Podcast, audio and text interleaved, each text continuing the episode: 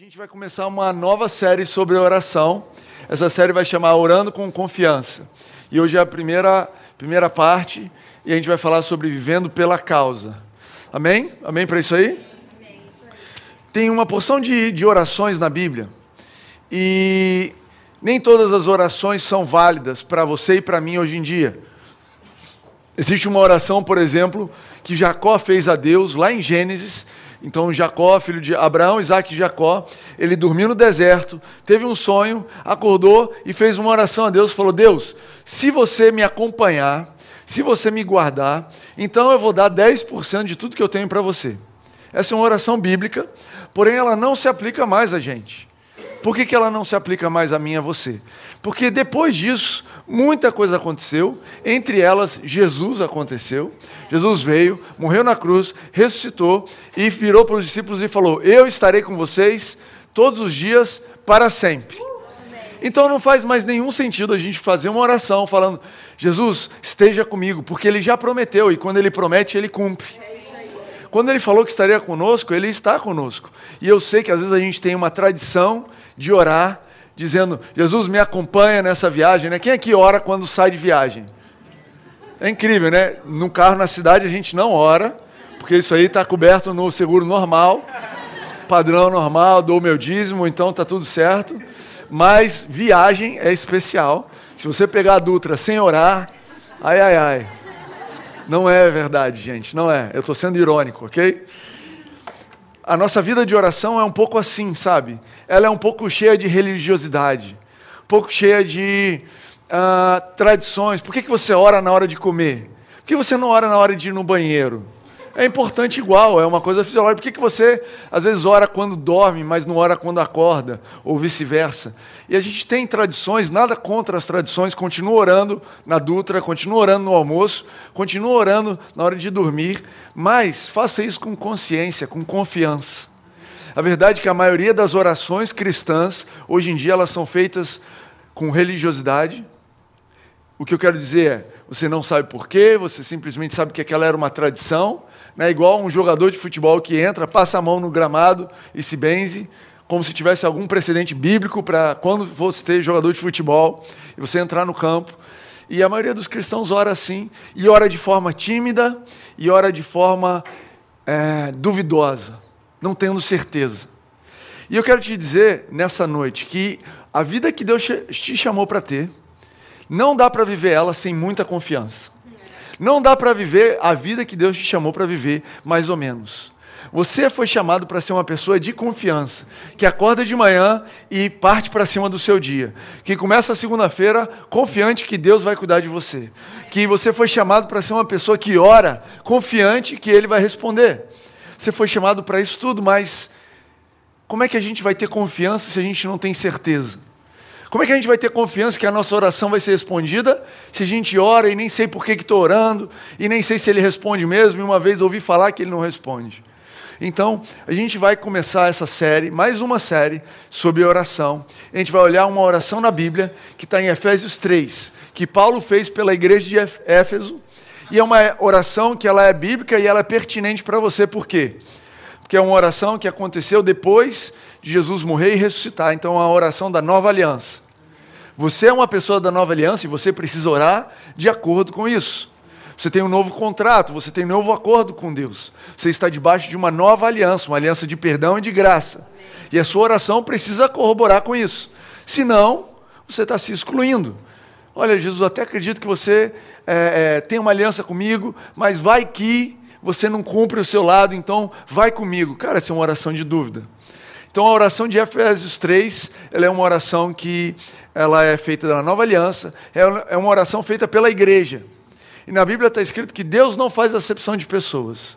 Deus não faz distinção. Se algum dia alguém orou por uma igreja e está na Bíblia como uma oração bíblica, então isso se aplica a você, essa é a vontade de Deus para a sua vida. E além disso, é uma oração feita para os gentios. Né?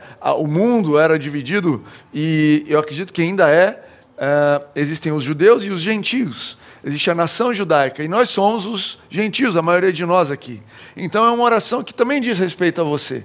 A oração é, para Israel, a oração para os hebreus, ela é uma oração que também inclui Jesus, mas ela tem outras coisas, porque eles têm uma aliança de sangue que nós não temos, nós temos uma aliança de espírito. Enfim, a gente vai entrar nisso. Mas eu quero apresentar para vocês Efésios 3, essa oração. Se você não conhecia, que você conheça, que você se inspire nessa oração, para você ter uma vida de oração confiante, para que você viva confiantemente, para que você receba o que você tem que receber. Amém? Para isso aí? Amém. Efésios 3, 14 a 21, e a gente vai ler na versão Almeida, revisada e atualizada revista e atualizada. Por essa causa me ponho de joelho diante do Pai, de quem toma o nome toda a família, tanto no céu como sobre a terra, para que, segundo a riqueza da sua glória, vos conceda que sejais fortalecidos com poder, mediante o seu espírito no homem interior. E assim habite Cristo no vosso coração, pela fé, estando vós arraigados e alicerçados em amor, a fim de poderes compreender com todos os santos qual é a largura e o comprimento e a altura e a profundidade e conhecer o amor de Cristo que excede todo entendimento, para que sejais tomados de toda a plenitude de Deus. Ora, aquele que é poderoso para fazer infinitamente mais do que tudo quanto pedimos ou pensamos, conforme o seu poder que opera em nós, a ele seja a glória na igreja e em Cristo Jesus por todas as gerações, para todos sempre. E amém. Talvez você não conhecia essa oração. Voltou aqui. Talvez você não conhecia essa oração, a oração que Paulo faz pela igreja de Éfeso. E eu gostaria, e eu sinto no meu espírito, eu sinto uma direção de ensinar essa oração para vocês, para que vocês possam orar como Paulo orou. Orar com convicção de que Deus tem isso para você. Sabe, e eu trouxe aqui um verso, 1 João 5, 14, 15 ele nos ensina como viver uma vida de confiança, como orar com confiança. E ele diz o seguinte: esse verso diz assim: E essa é a confiança que temos para com Ele, que se pedirmos alguma coisa segundo a Sua vontade, Ele nos ouve. E se sabemos que Ele nos ouve quanto ao que lhe pedimos, estamos certos de que obtemos os pedidos que lhe temos feito. Olha o que está dizendo esse verso. Esse é um dos versos que você tem que guardar, que você tem que saber de memória. É igual João 3,16, é igual a Salmo 23, esse é um dos versos pilares da nossa fé. Guarda no seu celular, anota, anota na mão, se você ainda for desse, dessas, né? Se você tem uma canetinha. E essa mensagem diz o seguinte: esse verso diz que eu posso viver em confiança e eu posso viver certo que Deus vai fazer por mim quando eu oro, quando eu peço, de acordo com a vontade dele. Sair da frente para vocês verem, estão vendo? Certinho? Eu posso ter certeza que ele vai me responder quando eu peço de acordo com a vontade dele. E aí qual é a pergunta seguinte? Timóteo, qual é a vontade de Deus? A vontade de Deus é um mistério. A vontade de Deus só Deus sabe. Né?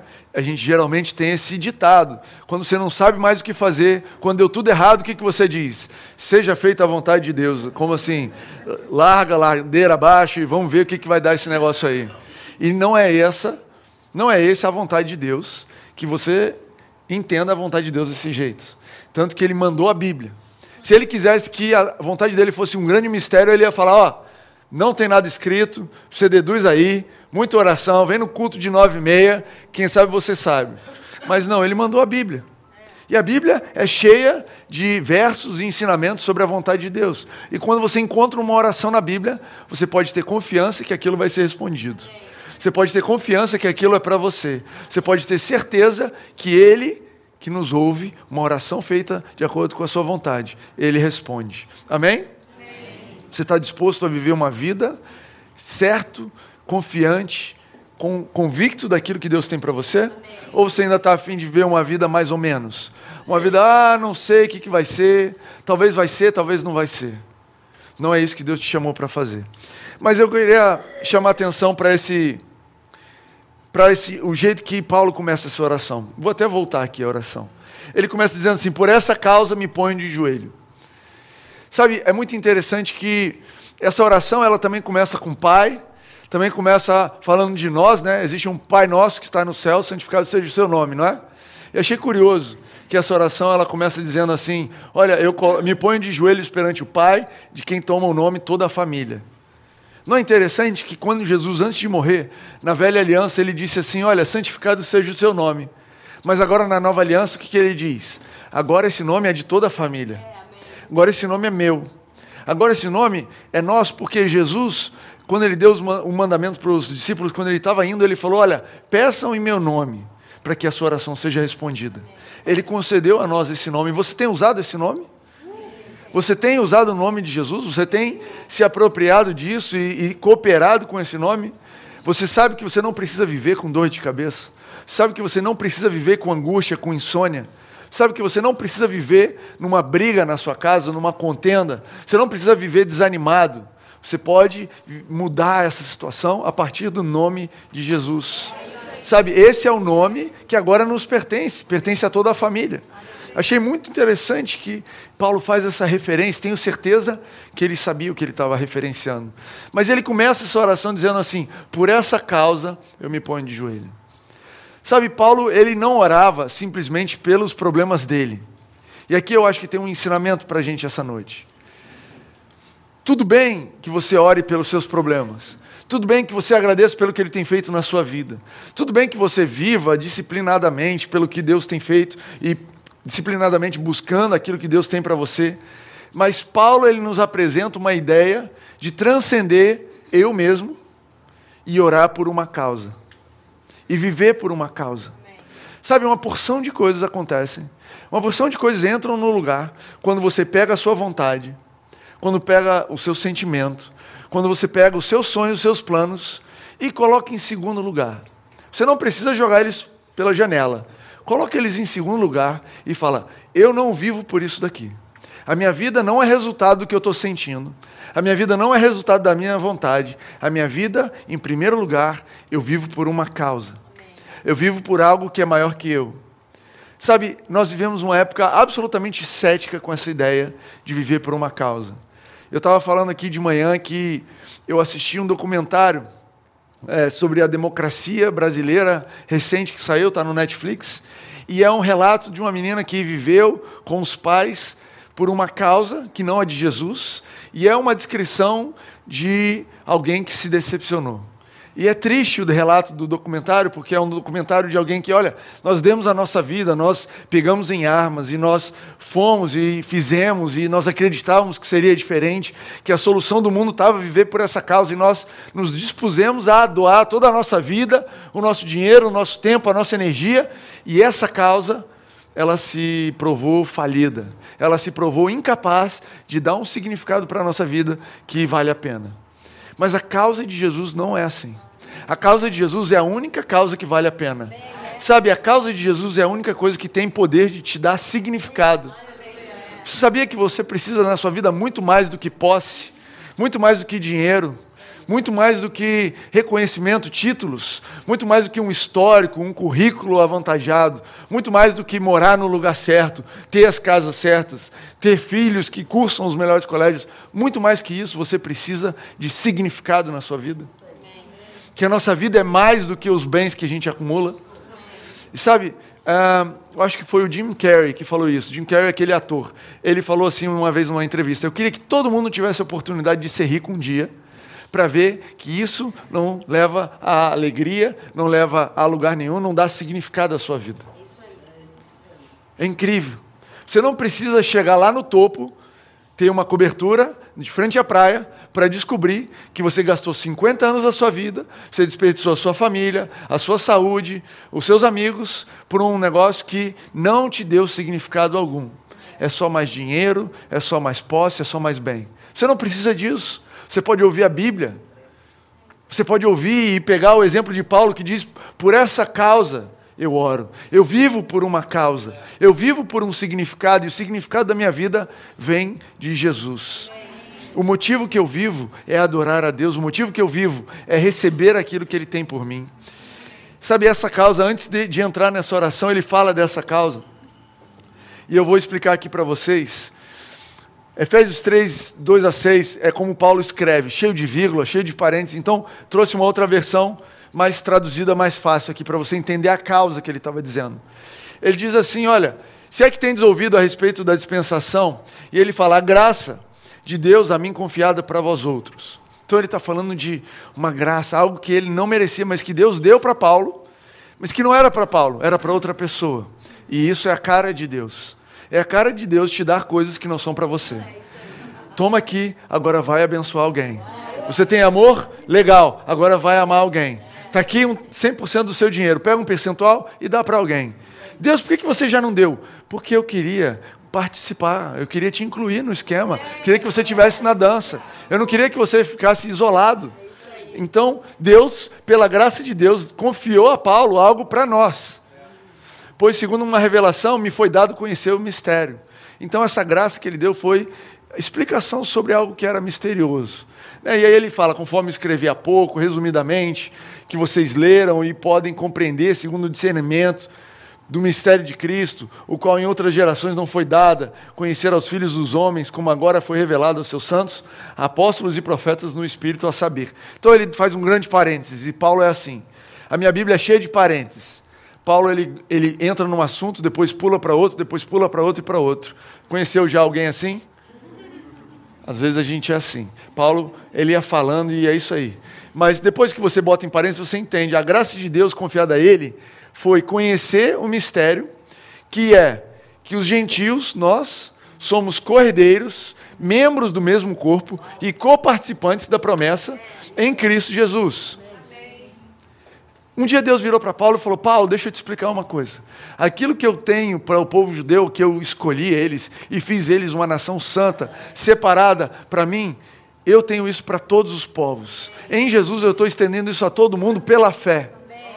E eu estou te dando uma graça de levar essa mensagem para outras pessoas, porque elas possam receber o que Jesus fez na cruz por elas. E Paulo vivia por essa causa. Sabe, eu não sei se a sua vida te leva a colocar de joelho. Eu quero te dizer da minha vida que tudo que eu tenho de mais precioso, eu não tenho nenhum mérito nisso. Eu tenho uma família maravilhosa. Eu tenho um casamento maravilhoso, um relacionamento com a Rene que é lindo, que me abençoa muito. Eu tenho uma, eu moro numa casa gostosa, eu tenho amigos maravilhosos, eu tenho uma profissão que eu me orgulho, eu tenho saúde e nada disso eu mereço e nada disso eu sou capaz de sustentar. Se Deus tirar a mão, nada disso subsiste. No outro dia some tudo, porque Ele me deu, Ele me colocou lá e é Ele que me sustenta. Você entende esse conceito? Tem uma. Eu estava falando de manhã também sobre um, um, documentário. Muitos documentários nessa série de hoje, ok? É, é, são teasers. E eu estou querendo negociar com a Netflix um patrocínio. De tanto que eu menciono eles aqui. Tem um documentário sobre astronautas. Uh, One Strange Rock é o nome da, do documentário. E então o astronauta ele conta que ele estava lá no, no, na como é chama? Estação espacial. E ele tinha que fazer um reparo, então ele tinha que sair da estação espacial. E eles botam aquela roupa, e a roupa né, tem oxigênio, ela é cheia de proteção, e ele descreve o que a roupa faz. E o astronauta, quando ele está naquela roupa, ele está num lugar fora da Terra que ele é incapaz de sobreviver sozinho. Ele é levado lá por uma equipe enorme que está em Houston, né, a NASA, e eles têm que cuidar de tudo para ele. Ele está num lugar que ele não é capaz de sustentar, e qualquer problema ele precisa dizer, pessoal, Houston, we have a problem. Já ouviu falar essa frase? E então ele conta uma história que ele está no meio da. está lá no, né, flutuando, preso por uma corrente lá na nave, e aí o olho dele começa a lacrimejar. Um olho, começa a sair lágrima. Só que como ele está fora da Terra, a gravidade lá não é igual aqui na Terra, né? tem zero gravidade. Então a bolha, o, as lágrimas não correm pelo olho, ela vai formando uma bolha assim. Ele disse que foi formando uma bolha, uma bolha, uma bolha. Daqui a pouco passou para o outro olho e ficou uma bolha enorme aqui. E aí ele ficou desesperado. Por quê? Porque ele está super distante de todo mundo, não tem ninguém, ele estava sozinho na estação espacial porque ele não podia simplesmente pegar a mão e mexer no olho dele, porque ele tinha aquele capacete do Buzz Lightyear, sabe? Aquele negócio que mantém ele com oxigênio. Então a mão dele assim. Ele não conseguia ver como chegar na porta de entrada, ele não sabia ver os comandos, e ele gritou: Houston, eu preciso de ajuda. Eu preciso de ajuda. Eu não sei o que eu faço. Eu estou cego no espaço e sem ninguém para me ajudar. E, sabe, eu sinto, naquela, naquele momento, quando eu falei, cara, eu me identifico com esse camarada aí. Deus me leva para um lugar tão longe, tão, eu sou tão incapaz de viver onde Ele me coloca. Ele me exalta numa altura que eu nunca conseguiria chegar. E quando eu chego lá, eu encontro um problema que eu não sabia que existia, que eu não conseguia resolver. Eu falo, Jesus, a única coisa que eu posso fazer por, nesse momento é cair de joelho, igual Paulo fala, perante o Pai e orar. E essa é a grande motivação de orar. Sabe, se você olha para a sua vida e isso não te faz orar para agradecer, para pedir para Deus te dar sabedoria, para Ele te conduzir, então você não está vivendo tudo que Ele tem para você. Sabe, quando a gente vive no máximo que Deus tem para gente, quando a gente vive o que Ele tem, você quase se sente envergonhado, quase você tem que pedir desculpa. Cara, desculpa, eu sou muito abençoado, eu não, não sei o que fazer. Eu não quero, mas Deus vai me abençoando. Eu, não é que eu não quero, né? Eu não faço por merecer, mas Ele vai me conduzindo.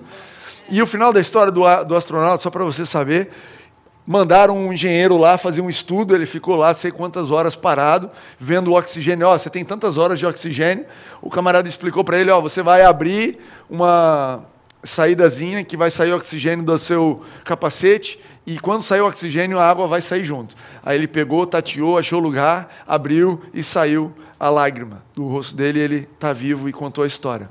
E sabe, quando você vive pela causa de Jesus, ele tem uma resposta simples para um problema que para você é impossível.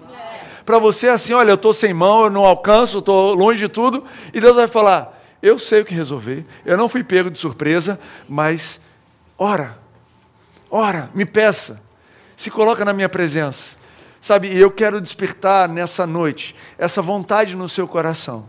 Eu quero despertar que às vezes você está incomodado, às vezes você está desconfortável com a situação que você está vivendo, e talvez você até vira para Jesus e fala: Deus, eu não pedi isso. É igual Adão, né? Virou e falou: Cara, eu não pedi essa Eva.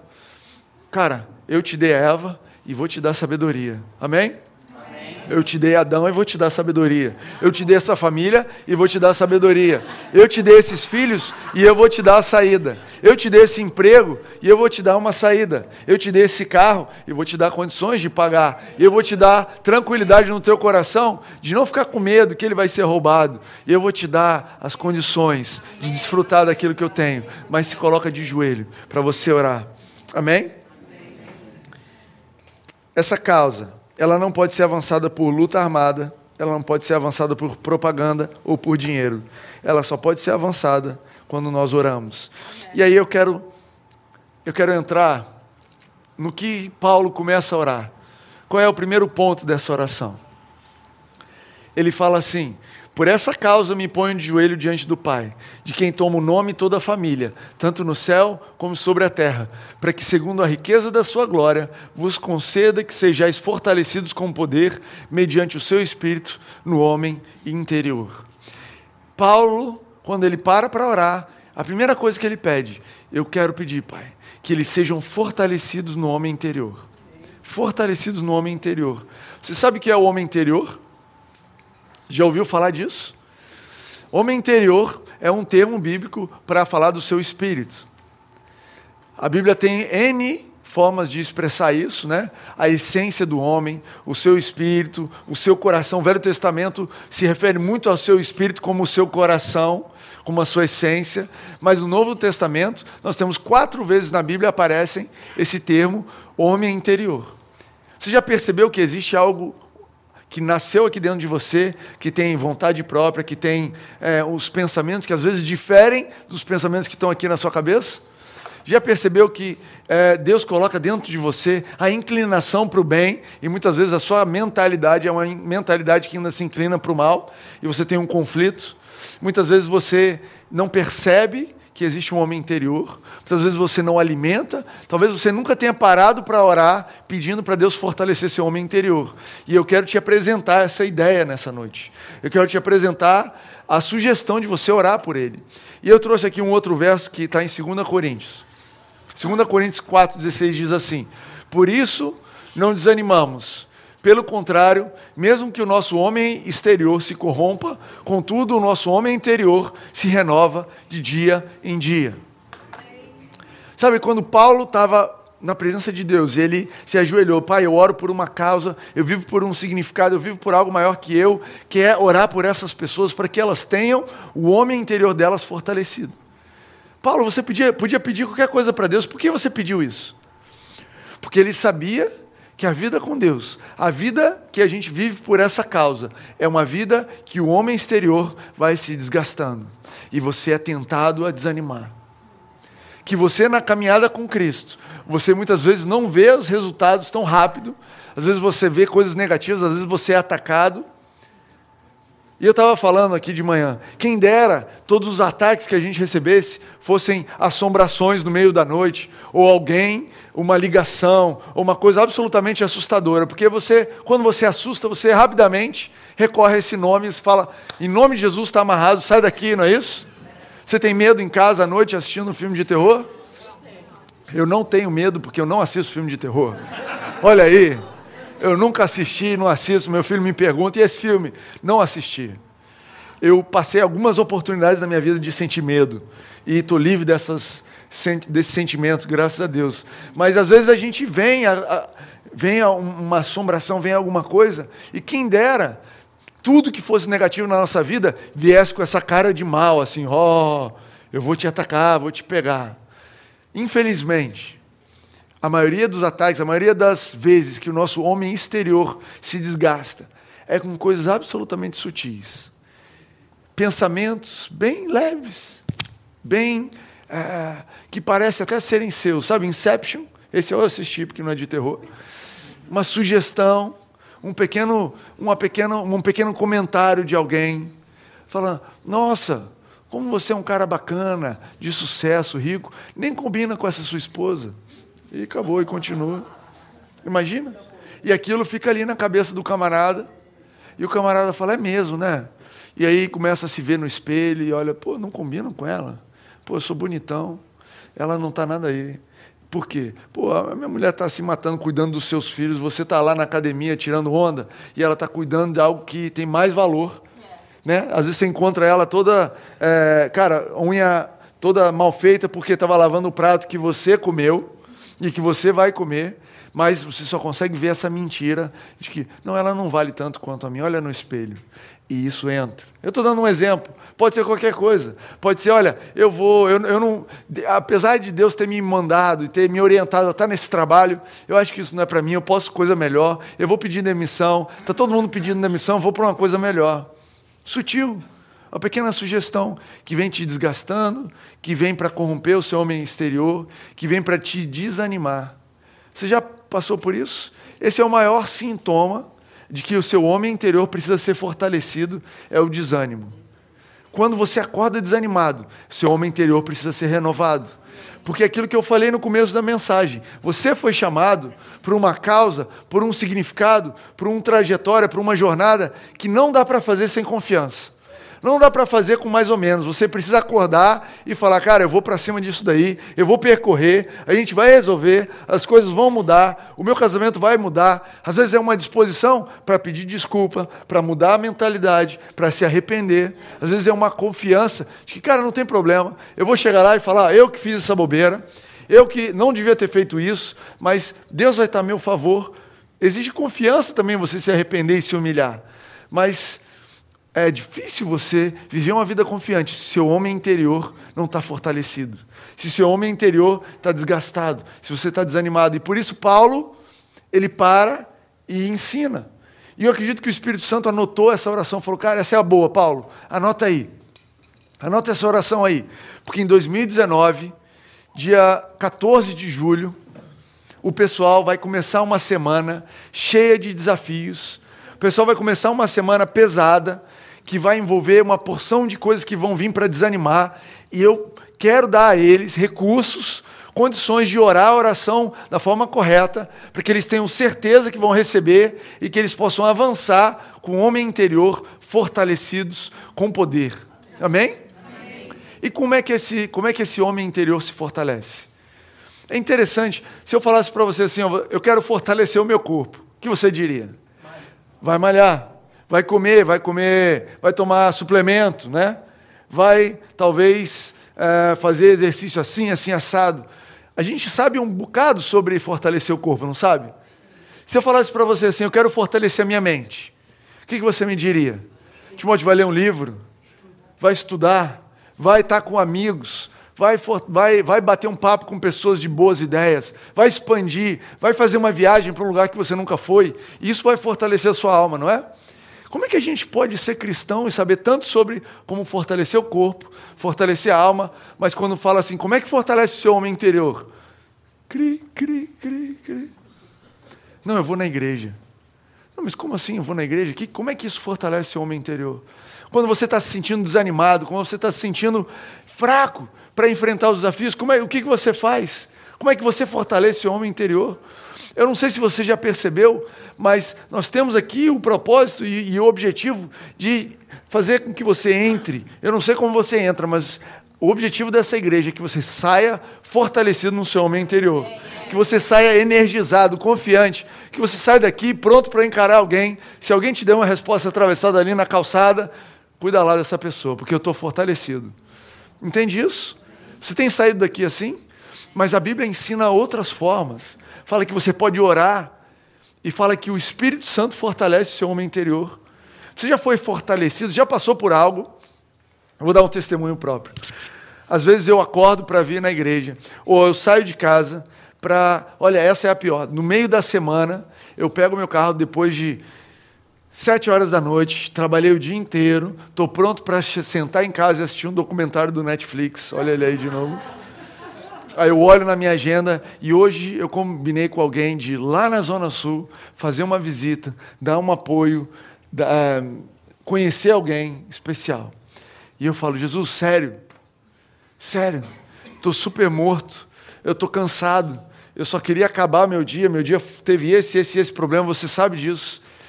E Jesus sempre me lembra, ele fala, você vive pela sua causa ou você vive pela minha causa? O que está em primeiro lugar? É o seu descanso, sua vontade ou sou eu? Eu falo, pô, Deus, você pega pesado, né? Sabe brincar, não desce, né? O play. Beleza. Pego, entro no carro. Deus me deu uma maravilha. A Reni é mais cheia de energia que eu, o dobro. Então ela, Reni, você quer ir? Tô louco para ela dizer não, não vamos não. E ela fala, vamos, lógico, já estou arrumado. Pá, gente vai, atravessa essa cidade, vem aqui para a Zona Sul, visita a sua casa visita você, faz alguma coisa. E quando eu entro no carro para voltar para casa, eu falo: caramba, eu estou mais cheio de energia do que quando eu vim. Eu estou mais renovado do que quando eu vim. Cara, como é que pode? Sete horas da noite eu estava cansado, meia-noite, depois de fazer muito mais coisa, estou cheio de energia. Meu Deus do céu, o que, que vai acontecendo? Que era para eu estar tá perdendo energia, era para eu estar tá desanimado, mas o homem interior se fortaleceu e de repente, uf, isso transbordou para o meu corpo, transborda para a minha alma. Eu volto cantando, volto alegre, volto pronto para o meu próximo dia. Por quê? Cara, porque é o nosso homem interior que é a fonte de energia para a gente viver.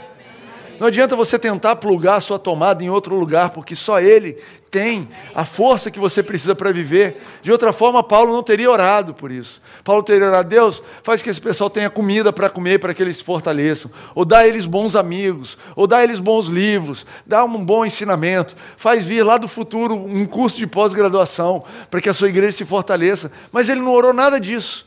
Ele orou dizendo, manda o teu Espírito Santo para que eles sejam fortalecidos com poder no homem interior.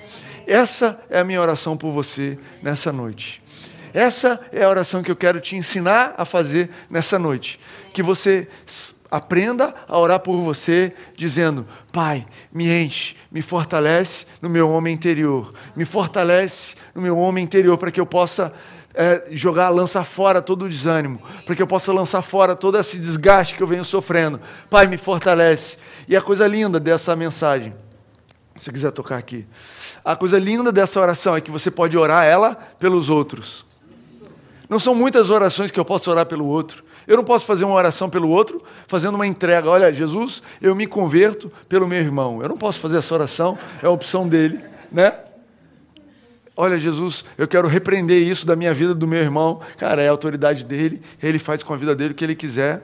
Mas eu posso orar pelo meu irmão como Paulo orou pela igreja. Pai, eu oro que essa pessoa seja fortalecida com poder através do Espírito Santo no homem interior dela.